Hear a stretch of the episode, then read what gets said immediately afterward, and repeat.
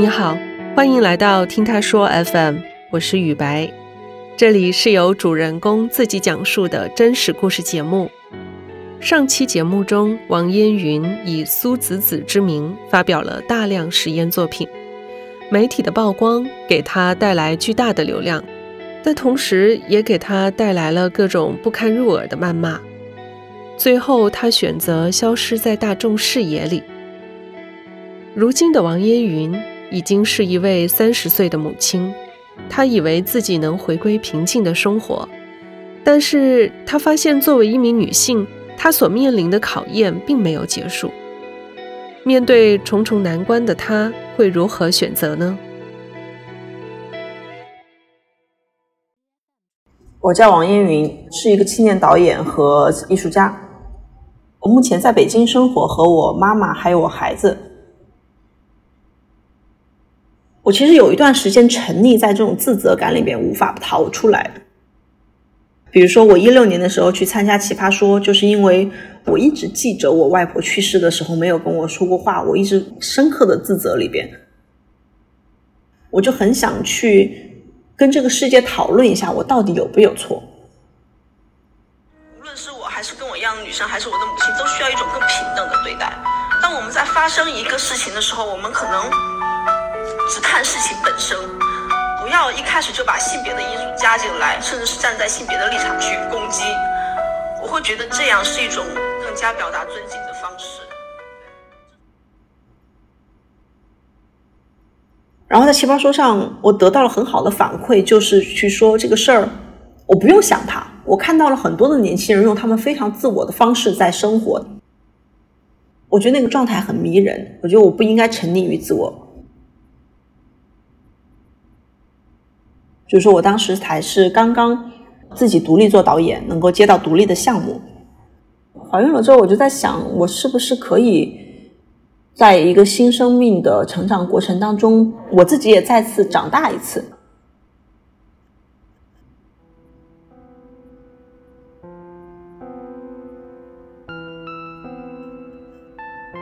我每年都会有一个摄影师，他会来跟进我的。状态，他约我的时候，我肚子已经很大了。我说好呀，可以拍下来吗。当时我正在北京做项目，还住在 Airbnb 的一个房子里边。我又是一个比较奇怪的形象，剃着光头，然后有一个硕大的肚子，在窗台上发呆。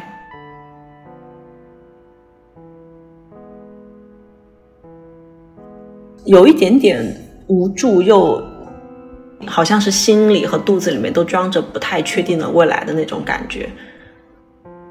这一瞬间就被摄影师给捕捉下来了。我后来才知道，那组照片成为了 CNN 的首页的中国女性面孔的一头图吧。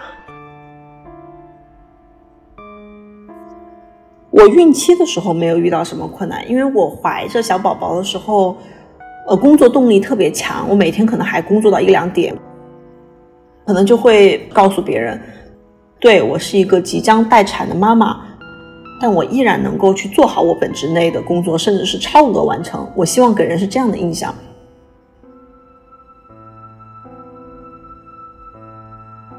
但是真正的困扰是在孩子出生之后。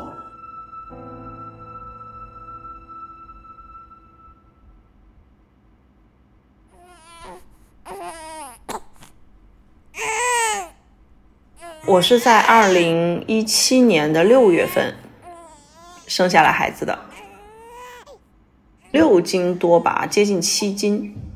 他刚出生的时候，我觉得就好像一个小怪物一样，一个外星人，皱皱巴巴的。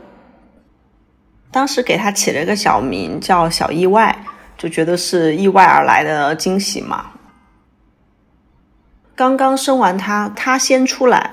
那个医生得伸手进去帮我把胎盘给剥离下来，我就没怎么来得及看他。主要是我妈他们就开始围着他拍照，就完全不管我了，仿若我没有存在，我在旁边疼的要死。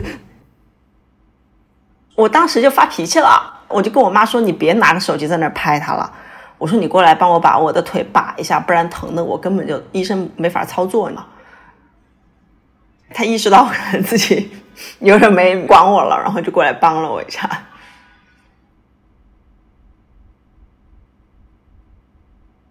我本来生他当天是很开心的，因为我觉得我生完他就能够就是迅速回到我原来的体重。我听我妈妈讲，她生我之前是九十二斤，生完我之后还是九十二斤。但是我当时生他之前已经一百三十五斤了，然后我就在脑海里梦想着，我一卸完货就能回到起码一百斤以内吧。结果当天生完他之后，怎么这个姐们儿出来了之后，我还是一百三十五斤？我真的不敢相信那个数字，就是我为什么一点都没有轻，就感觉自己身体的所有器官都在自己身上晃荡。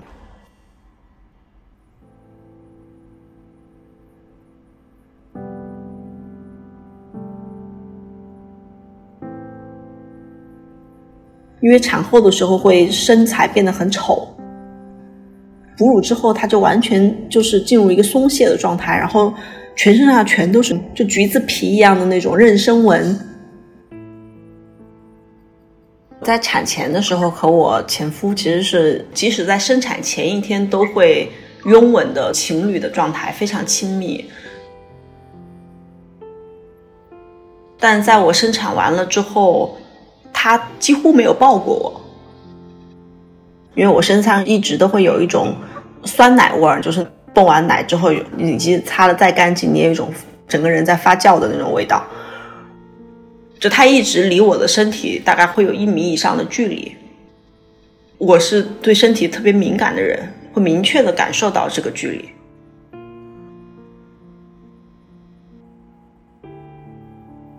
可能从小时候开始，就是虽然家里有时候吵吵闹闹，父母给的关怀不够，但是我一直以来的初恋和就是男性其实都对我特别好。当我在亲密关系里面遇到这样的状况的时候，是我第一次遇见。我觉得这个事情很难去开口当面讲吧，可能我的性格里面，我也是。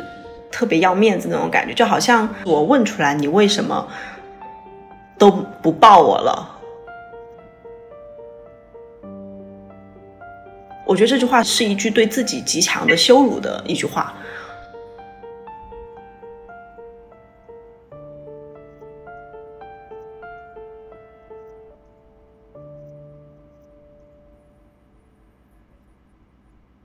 我不是那种会觉得生孩子会特别好的事儿，然后那种落差，只是我本身是会觉得这个事儿可能会给我带来极大的快乐，但是我发现它怎么给我带来的还有很多我可能需要时间去消化的东西，包括作为母亲，其实是一个生理上的一个身份，那他生理上到什么程度呢？你一想起孩子，或者是你一听到他的声音，你就开始胀奶，你就要分泌你的乳汁来去喂他那种感觉。你只要是没有泵这个奶，整个的那个胸就会堵住，硬的跟那个石块一样。而且我很奇怪，就是我每天要产三公斤奶，太吓人了。给我的某种程度上，就让我自己是就是一台产奶机器，然后我不停的要为这件事情服务。因为我经常把一些看起来很好笑，但其实很悲伤的事情讲成段子，在朋友圈里发。但是我的朋友们看了都为我很担心，觉得我可能有什么毛病了，快变成生病了。我有一个朋友，其实很久不跟我联系，他有一天突然给我发了六七条六十秒的语音，他说：“你不要再坚持喂奶了，你把奶断掉，不然的话你会非常的不舒服，这种情绪会传递给你的孩子才是更严重的事情。”他是这样跟我说，然后我就把奶给停掉了。停掉了之后，我可能就孩子爸又跟我凶了一顿嘛，说你怎么能停掉啊？我其实还是会生气和委屈了，就你好像做什么事儿都是错的，都是你的问题。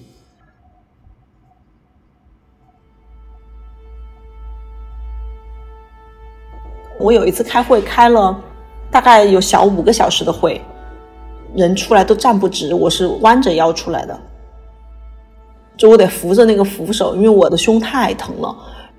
然后我去药店里面买药，买那个消炎药，那个人要我给到他处方才能给我药。我说你要不要摸摸我的胸？我拜托你，我现在真的下一秒我就要爆炸了，我整个人我已经受不了了。我可能会在大街上抓到一个人，跟他哭诉说：“你给我一点药吧，让我把这个乳腺炎给消下去吧。”那种状态。我最开始没有意识到自己。是在一个极度抑郁的状态，后来发现自己的情绪越来越不可控，以及我可能到了某种会有轻生的想法，会盯着那个窗户看，是不是可以跳下去？我自己意识到，我盯着那个方向这个动作非常危险。当时是我为了屏蔽这种。不理解吧？我就跑去北京出差，出了半个多月吧，就完全出到自己断奶，打死不喂了。我已经受不了了。可能也是我这种举动，就是他们可能会觉得我不是一个好妈妈。那我觉得好妈妈的不应该是这样的标准。我觉得我是不是做一个有六十分的妈妈？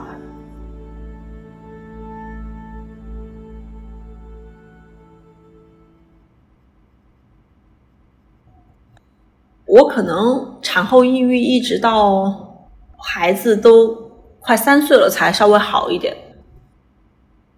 我没有办法去说我在家里面做一个非常安心的太太，只是负责去照顾小孩儿。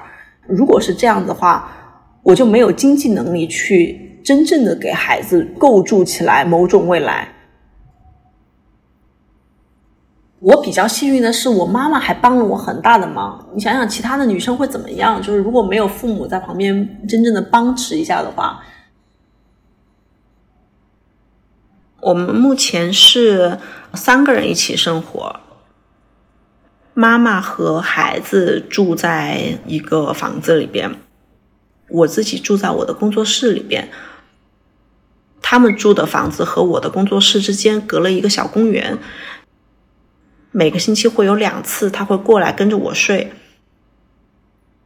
因为我们家比较特殊的就是我必须完成工作，我才能去养育他，我没有办法去充当一个很传统、很完美的母亲的形象，我还能够去外面挣到我该挣的钱。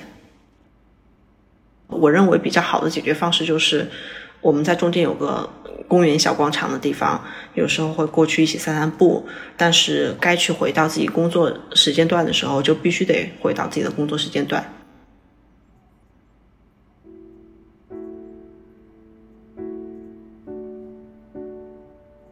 就在他两岁之后，他会说话之后，我就觉得他是一个特别有趣的人。那个时候是。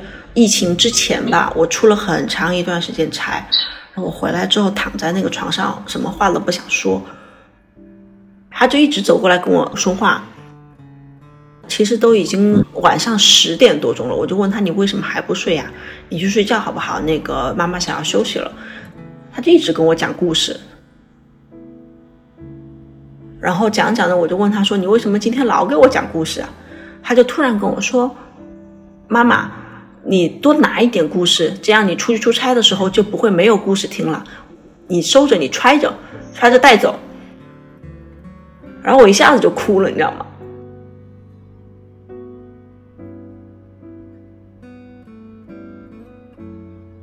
他当时就是跟我说：“妈妈伤心啦，妈妈不伤心，妈妈应该开心。”那时候他才两岁多，他还没满三岁，话都说不没有那么利索。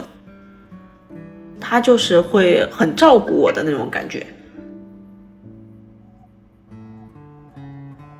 可能会有的人理解是说，哦，这个姑娘三十岁之前就可能在某种污名化的环境里边，她也能够走出来，或者是说在某种极端的家庭环境里边，她也能够走出来，看起来是比较强大。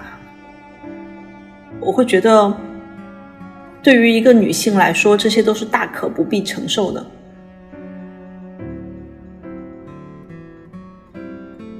如果我的女儿她有机会不承受这些，我觉得是非常开心的。但如果她遇到这种情况，那我也会教她去承受的方式。去面对的方式。可能每个人都是这样吧，就是生活无浪就是幸福嘛。那如果要面对挫折，那就来呗，来都来了，那干嘛要躲呢？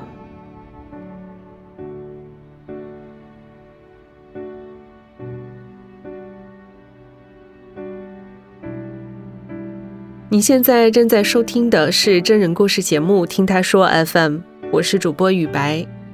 跟本故事有关的更多的细节、图片和文字，我们都在微信公众号“听他说 FM” 同步推送，欢迎关注。如果你想分享你的故事，或是倾诉你的困惑，请跟我们联系。愿你的每个心声都有人倾听，每个故事都有回音。